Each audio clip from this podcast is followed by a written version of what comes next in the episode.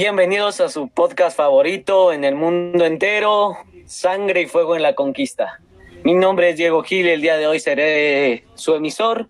Eh, tenemos unas invitadas muy especiales, las cuales ellas se van a presentar a continuación. Buen día, mi nombre es María Ángela Varías. Mi nombre es Valeria Cardona. Mucho gusto, mi nombre es Lisa Castillo. Mi nombre es Charlie de León. Pues es muy bueno tenerlas el día de hoy aquí. Eh, espero se la pasen de lo mejor posible. El tema que trataremos hoy es la conquista de América. Eh, si alguien tiene que decir algo antes de iniciar.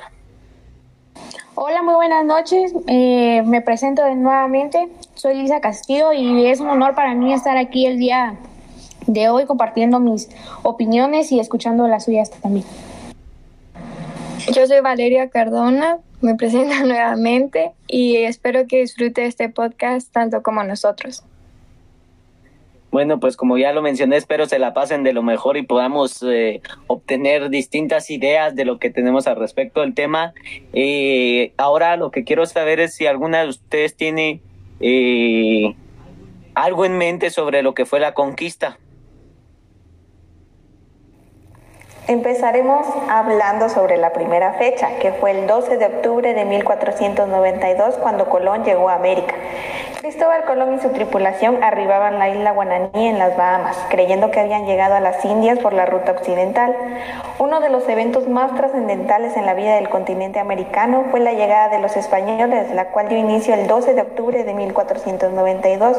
Se cree, cuando Rodrigo de Triana gritó, Tierra, para bien o para mal, dicho evento marcó un antes y un después en la vida de las naciones indígenas del continente y dio origen a varias étnicas que no existían hasta entonces. Lo que yo entendí fue que Colón nunca se percató de que llegó a un nuevo continente. Él, la verdad, murió pensando que había cumplido su deseo de llegar a las Indias por ruta occidente. Lo que yo pienso, lo que yo entendí, fue de que ese acontecimiento marcó un antes y un después eh, en la vida de muchos indígenas, ya que eh, esto creó nuevos, nuevos grupos étnicos que no existían y eso no lo sabía. Mi opinión es que así como dijo la señorita María Ángela Varías, este, la llegada de Cristóbal Colón y los españoles pudo haber sido para bien o para mal. Y viendo del lado mal, ellos trajeron enfermedades y como también mala, mala, malos hábitos de higiene. Bueno, entonces creo que tal vez ya tienen algo en mente de lo que fue la conquista y pienso que sus opiniones son muy buenas. Eh, ahora, con respecto con lo que dijo Valeria, ¿qué creen que hubiera pasado si Colón se hubiera enterado que hubiera conquistado las Américas en lugar de tal vez su sueño, eh, que era conquistar las Indias?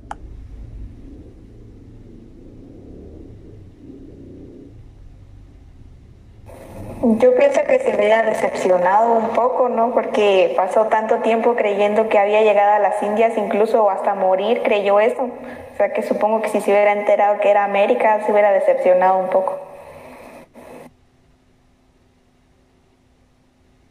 Yo siento que para él hubiera sido muy trágico, o sea, darse cuenta de que lo que él siempre creyó no fue realidad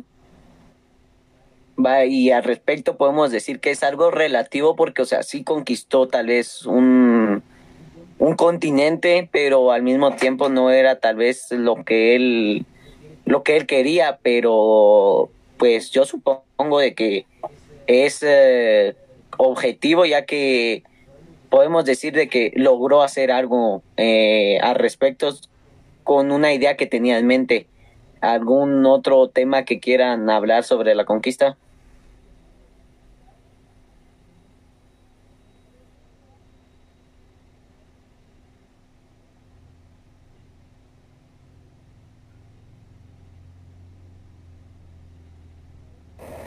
Eh, sí, también lo de la religión, que cómo fue que ellos trajeron la religión y quisieron imponerla a los indígenas, que eh, nativos, pues que ellos tenían otras creencias. Y según lo que leí, también decía que pues eh, habían quemado todas sus pertenencias que daban como que ellos eran de esta religión y pues vinieron a inculcarle las de ellos, que hasta hoy en día pues si no hubieran traído esto de la religión nuestra vida sería bastante diferente. Eh, también pienso de que podemos decir de que de que qué piensan ustedes si a ustedes les llegaran a de, a pasar lo que les pasó a los indígenas de que ustedes tienen una religión en mente. Creo que todos tenemos una religión a la cual pertenecemos, pero ¿qué pensarían ustedes si alguien les tratara de llegar a meter eh, lo que es una religión tal vez diferente, muy diferente, tal vez creyendo en no en un dios, sino así como distintas religiones que hay? Eh, ¿Qué piensan ustedes si a ustedes les llegaría a pasar? Bueno, lo que yo pienso y cómo me sentiría yo al respecto sería algo, pues tal vez para mí me enojaría mucho ya que yo sigo una religión y que alguien me venga a imponer otra es como, o me venga a imponer una religión a fuerza y quiere que yo la siga, creo que me enojaría mucho y creo que tal vez hasta, eh, tal vez no le haría caso, pero si ya fuera en casos mayores que me podrían hacer algo, entonces creo que nada más por seguir eh, haciendo las paces, creo que yo seguiría la religión. Pero de ahí creo que no.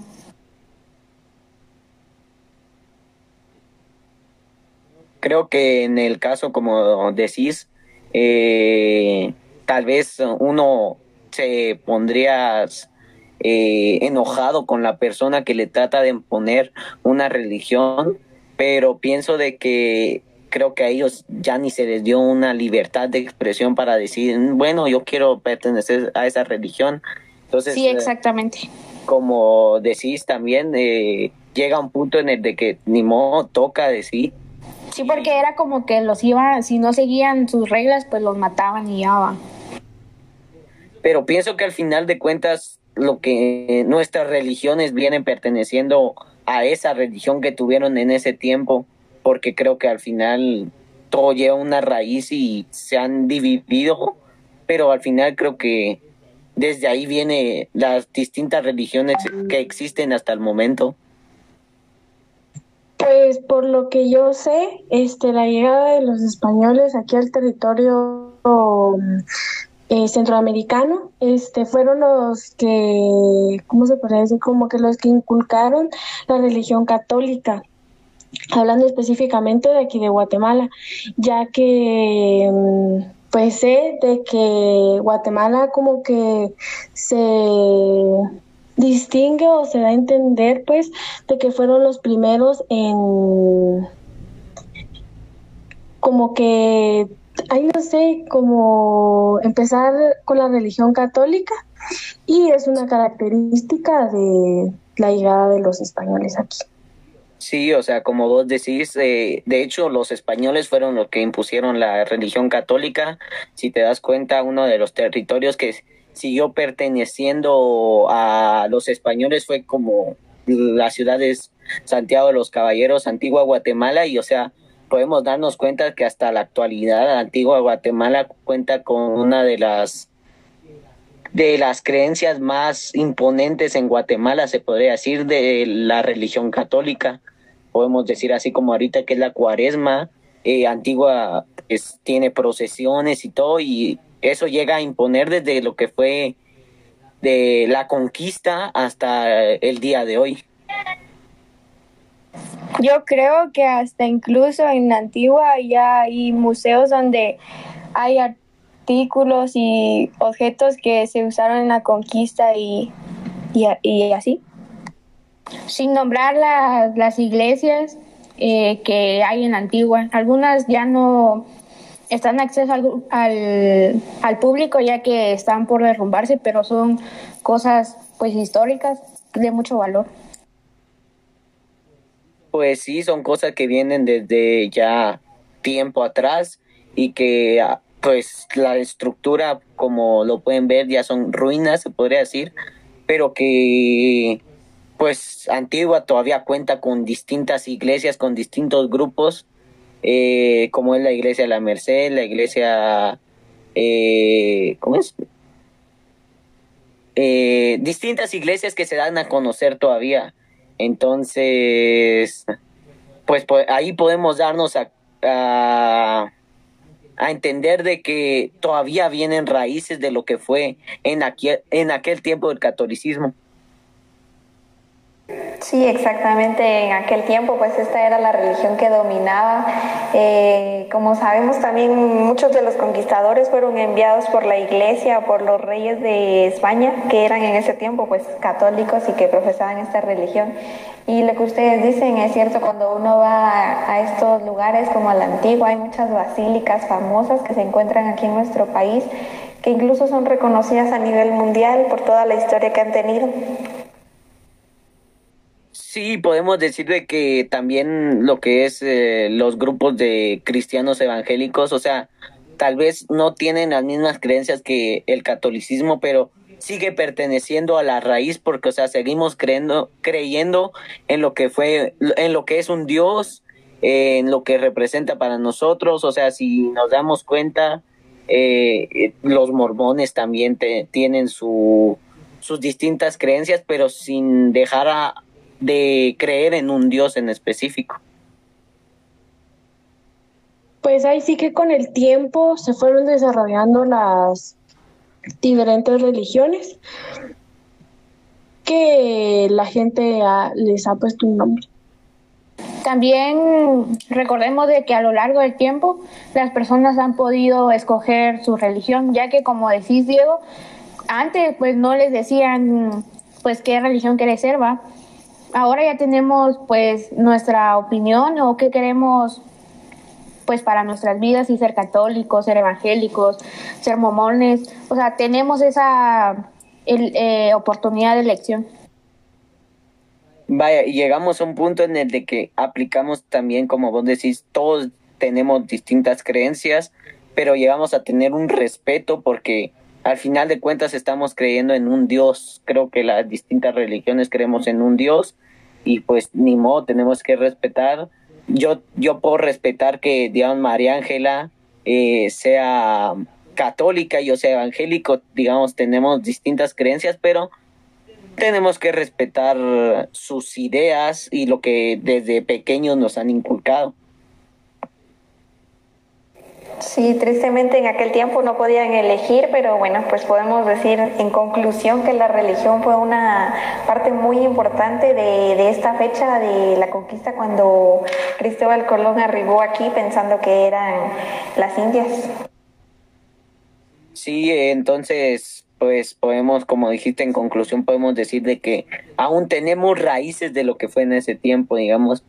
Entonces, creo que es muy importante al final de cuentas ponernos a platicar de estos temas porque eh, tomamos ideas que tienen otros, así como dijo Lisa, antes no teníamos tal vez un derecho de expresión, lo que ahora en realidad ya tenemos y qué bueno que tengamos. Y, y pues qué bueno fue platicar de este tema. ¿Algún otro tema que quieran hablar? Eh, sí, ahora vamos a pasar a la segunda fecha importante de este tiempo, que fue el 14 de agosto de 1502, la primera misa que se ofició en el territorio centroamericano. Durante el cuarto viaje de Cristóbal Colón se celebra la primera misa en el territorio centroamericano y de hecho la primera en todo el continente americano. En 1502 Cristóbal Colón emprendió su cuarto viaje, partiendo del puerto de Cádiz el 9 de mayo y viajando hacia las que él creía eran las Indias Occidentales. Eh, la expedición llegó a la isla Guanaja y de ahí a Punta Casinas, en la costa de la moderna República de Honduras. Pues eh, como ya vieron, seguimos hablando también de eh, las religiones. Pues la primera misa dice todavía nosotros en la actualidad hacemos misas. Entonces, pienso que nos dejaron, digamos, los españoles nos dejaron un poco de lo que fueron sus creencias y hasta la actualidad creo que las utilizamos y las tomamos en cuenta. Entonces, creo que es muy importante. Tal vez han ido cambiando con los años, porque creo que no todo sigue siendo igual a como era ese tiempo. Eh, han desarrollado distintas creencias, distintas normas, tal vez en la Iglesia Católica, y creo que es bueno al final de cuentas irnos actualizando un poco. Entonces, um, pues qué bueno que fue en el territorio, no, de hecho no fue en América, no estamos resaltando que en América, sino que la primera misa fue en nuestro territorio centroamericano. Y sí, fíjate de que eso fue lo que me llamó la atención ahorita que dijo María Ángela, ya que Guatemala pues es indicada como o es caracterizada como el primer sitio donde eh, se celebró una misa católica. O sea, te imaginas que nosotros pues vivimos en Guatemala y tenemos como eh, pues esa dicha de decir que fue la primera misa aquí. Eso me llamó mucho la atención. Sí, igual a mí eso me pareció muy interesante escuchar eso y lamentablemente de que no se sepa tanto, ¿verdad? O sea, creo que no muchas personas saben eso, de que aquí fue el primer lugar donde se llevó a cabo la, primera misa y pues me imagino que en otros países no han de hablar de esto porque ya ven que de nuestro país no hablan tanto, pero me parece como que un buen, un buen punto. Y también si se dan cuenta, en ese entonces Colón como que les inculcó a los tripulantes de los barcos eh, que usaron en guerra para escuchar la misa en, en la tierra.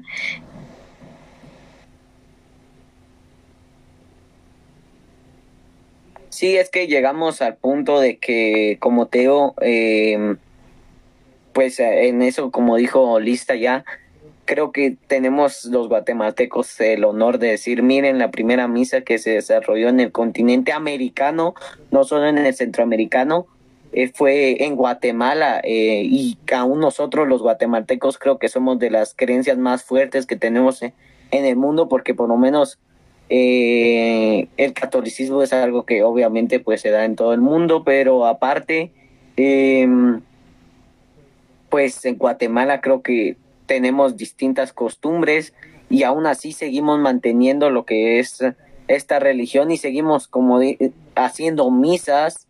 De hecho, no sé, yo no pertenezco a esta religión, pero tengo en cuenta de que las misas se llevan a cabo eh, muy seguido, entonces creo que podemos, tenemos el honor los guatemaltecos, así como de tirar pinta, de decir como que la primera misa se llevó a cabo en nuestro país. Y qué bueno fue que Colón tuvo la iniciativa de inculcar esa, esa religión para así más adelante se fuera dando pues a las personas de creer en un solo Dios. Va, y es que también me puse a pensar yo de que imagínense que que Colón no, ni hubiera descubierto América y no, no supiéramos nosotros ni de un Dios. Tal vez siguiéramos creyendo en las religiones que tenían los mayas, las creencias que tenían los mayas, o así como en China que creo que es Buda, algo así. Entonces, que tal vez, imagínense, o sea, todo un futuro cambiado por una decisión que, él tomó de inculcar y hacer una misa. Sí, así es, y también después de que trajeron la religión y todo esto, fue la educación igual a los nativos de acá de nuestro país, eh, trajeron a maestros de, desde España y todo para inculcar pues su cultura, lo que ellos pensaban y, y todo eso.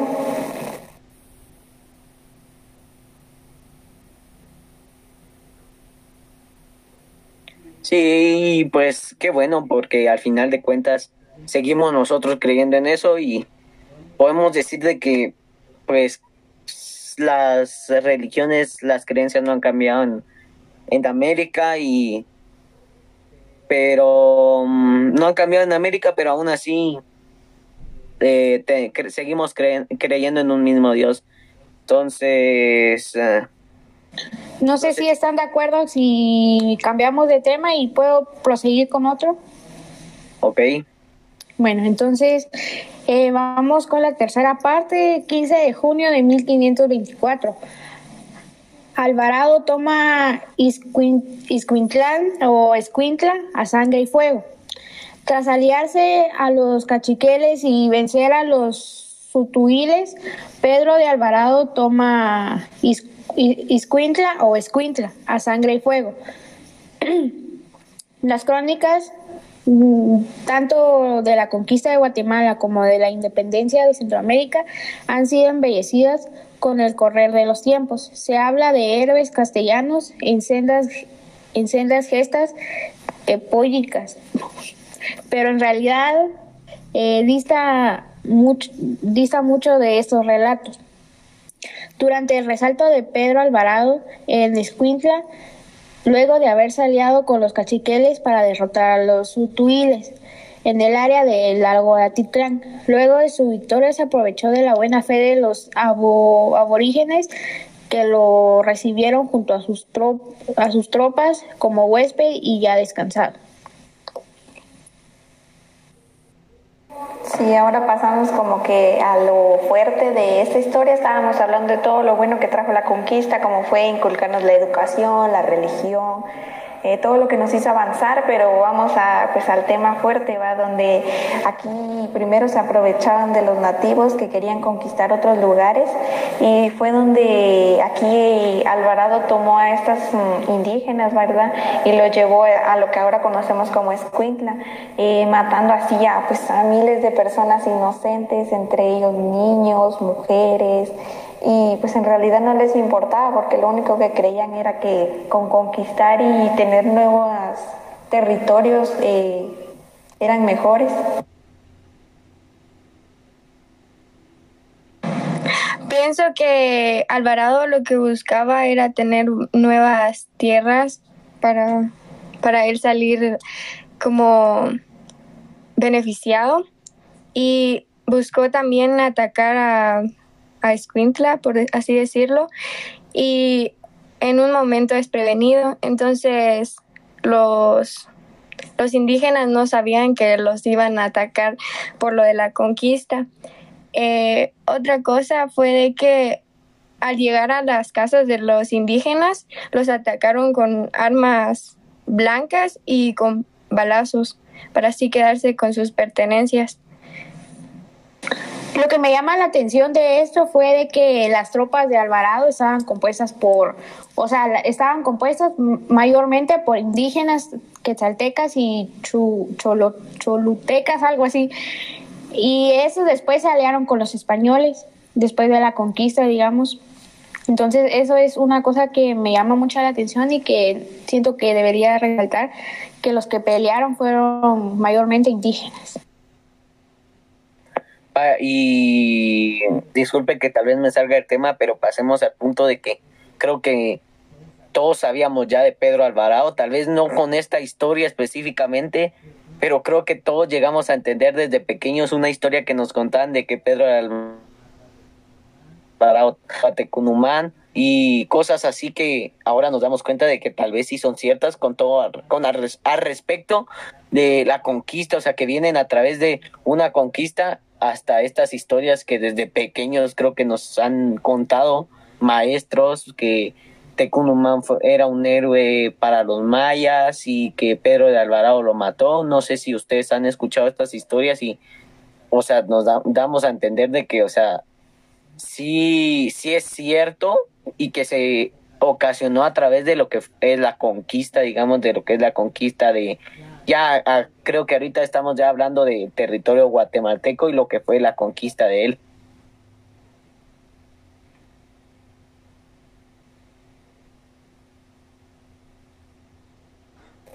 Sí, exacto. Eh, con todo esto, lo que decíamos, ¿verdad? nosotros cuando estamos pequeños, pues nos cuentan el lado como que mm, bueno, por así decirlo, o resumido de lo que fue la conquista, ¿verdad? De que venían en tres barcos, que conquistaron nuestro nuestro territorio, nos llevaron a mejor y así. Pero es bueno conocer estas historias de, de, otro punto de vista, se podría decir, de que no fue nada más así, ¿verdad? La, sino que este, hubieron muchísimas muertes en aquel tiempo, como les decía, de personas inocentes que nada que ver. Eh, no mataban solo a los guerreros, sino que a sus hijos, a sus esposas, a toda su familia, solo porque sí, por querer tener el territorio. Entonces sí, como decía mi compañero, me parece como que muy bueno. Algo también que me pareció interesante es, eh, así como dicen las historias, y realmente es la leyenda pues que nos contaban que pasó en 1541, que es muy interesante cuando Pedro Alvarado sufrió el mortal accidente en su caballo, que prácticamente lo llevó directamente a la, tumba. Y algo que parece chistoso o tal vez es interesante es que el doctor, el médico que lo atendió, eh, le preguntó que si le dolía algo y él respondió que únicamente le dolía el alma, pues tal vez por la derrota. Sí, sí, y es que como decís en 1541, en esa época también pasaron muchas cosas, por lo menos que Guatemala, la capital de Guatemala, ya está ubicada en lo que es eh, antigua Guatemala en el momento y, y, que fue destruida al final de cuentas por el volcán de agua. Y es que tomemos en cuenta que eso pasó hace muchos años, muchos siglos atrás. Eh, según muchas especulaciones, pasó del 10 al 11 de septiembre, esto del volcán de agua, que destruyó muchas, muchas casas, literal quedaron en ruinas, quedaron abajo de tierras de montañas de lodo, eh, lo que fue lo que es la ciudad de eh, antigua, no, la capital de Guatemala en aquel tiempo, en donde murió la esposa de Pedro de Alvarado, Beatriz de la Cueva, y entonces llegamos a un punto de que decimos, hace cuánto tiempo pasó esto y aún así nos siguen enseñando, nos siguen dando conocimientos de lo que es, ¿verdad? También eh, una de las cosas que me llamó la atención y es algo referido a eso es de que por lo que les leí hace rato, em, como que la guerra también estuvo como en altiplán. Y si ustedes han ido, y no sé si han visto, pero en documentales ha salido de que han encontrado varias cosas como mm, vasijas o cosas así, ¿me entienden? Y las tienen en exposición, ya que eh, algunos, pues, eh, que estudiaron específicamente eso, se han metido, pues, al lado y han encontrado cosas prehistóricas y las tienen como... Mm, eh, cosas para que nosotros miremos que sí hubo pues gente hace millones, hace miles de años, ¿va?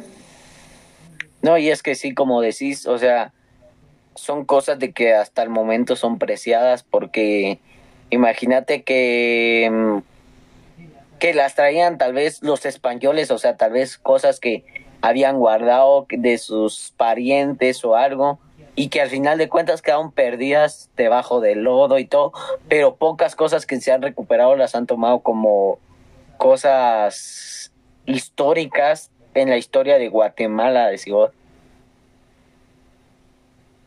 Sí, nos damos cuenta que estos lugares tienen demasiada historia y nosotros como tal vez cuando viajamos pensamos en ir a otros lados solo ver el paisaje, pero no sabemos que detrás de él o hace muchos años había demasiada historia y como decía mi compañera, hay muchos eh, lugares ahora eh, que tienen historia sobre estos lugares donde hay personas que cuentan todo esto que pasó eh, porque les contaban sus ancestros o porque hay pruebas físicas y así.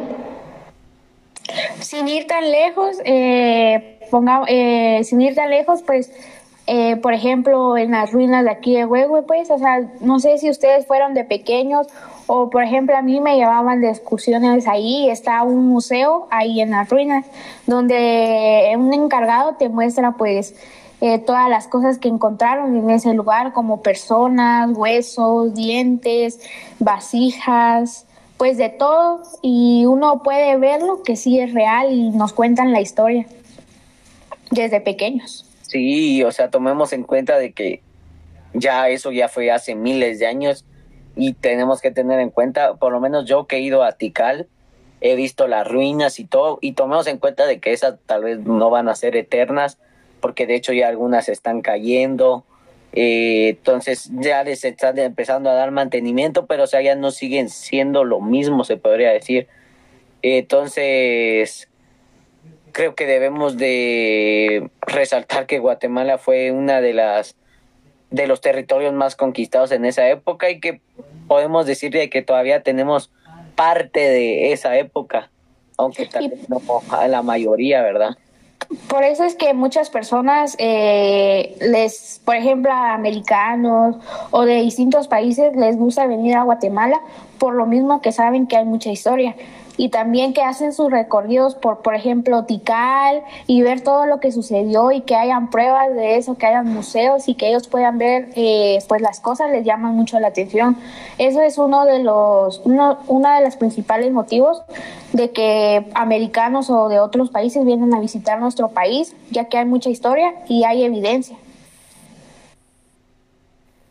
Sí, como dicen ustedes que aquí tan cerca de nosotros estén esos lugares, ¿verdad? Donde hubo tanta historia y que eh, hoy en día sean reconocidos mundialmente, porque yo he visto demasiadas noticias donde donde nos colocan, ¿verdad? Como que en Guatemala están estas eh, ruinas famosas del tiempo de la conquista, donde los mayas habitaron y así. Eh, me parece muy interesante y que haya tanta historia en nuestro país y a veces no la sepan apreciar, ¿va? Y como que solo ven lo malo de, de nuestro país. Pero sí, y gracias a eso ha aumentado demasiado el turismo acá.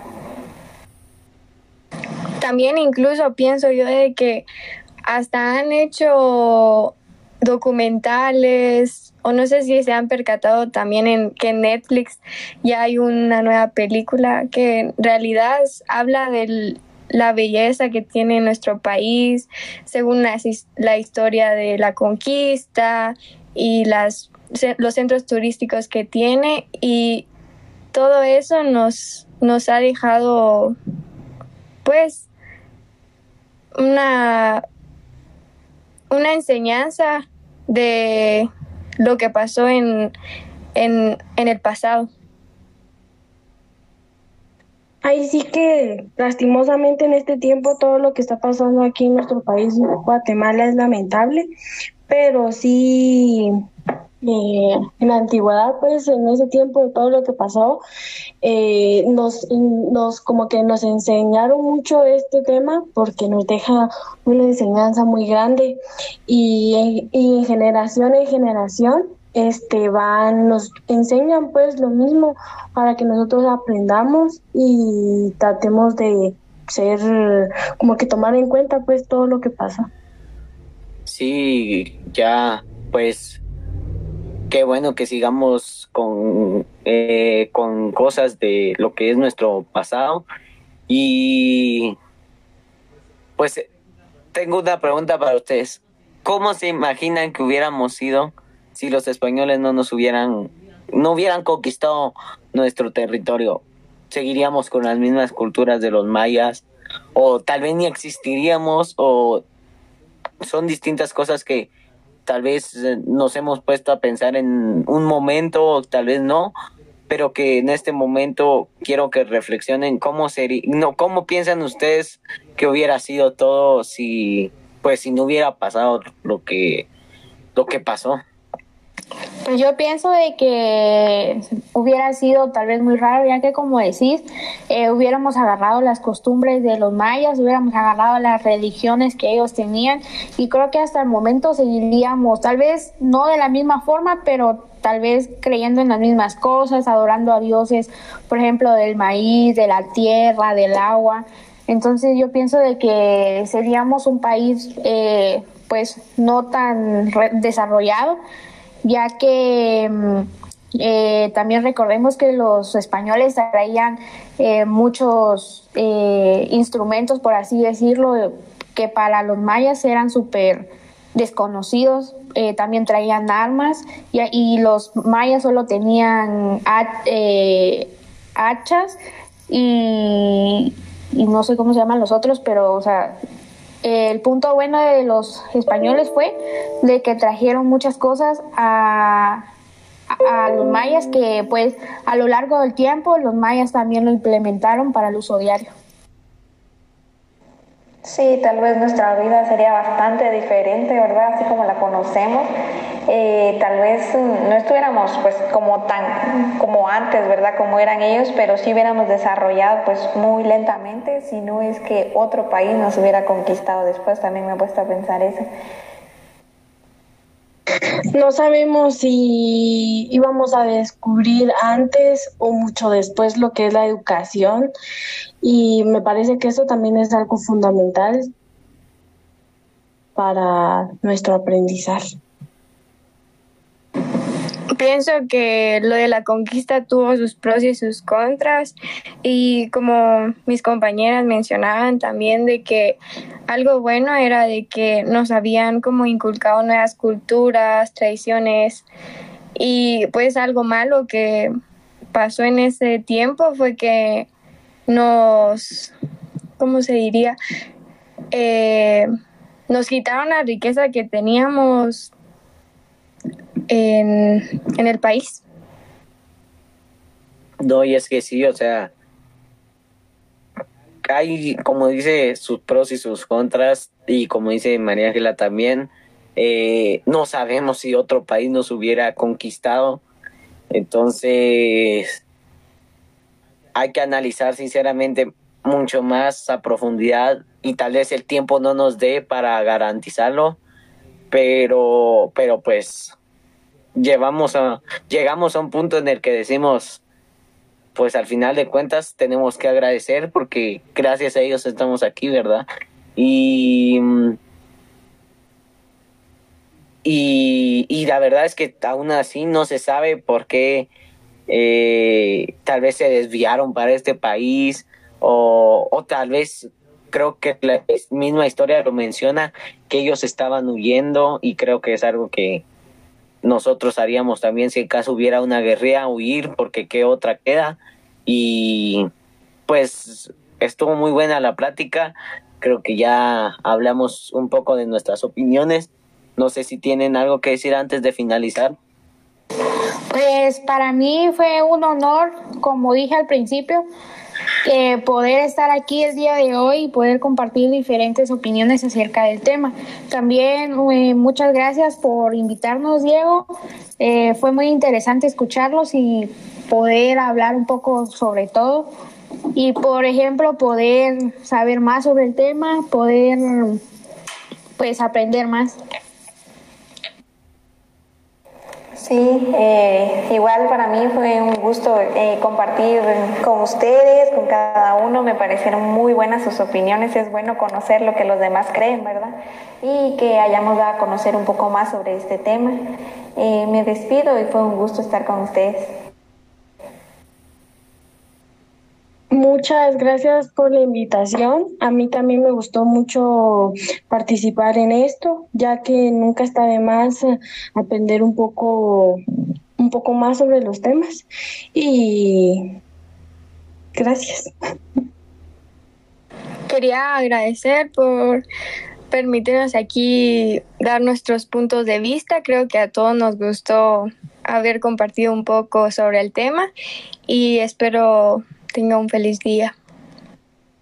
Pues bueno, ¿qué más puedo decir? En serio fue una muy buena plática en la cual sacamos temas que queríamos dar a opinar sobre sobre la conquista, ¿verdad? Y fue muy bueno tenerlas aquí. Eh, pues me despido de ustedes. Feliz día.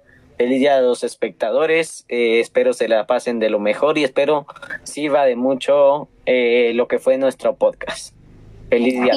Igualmente, feliz noche.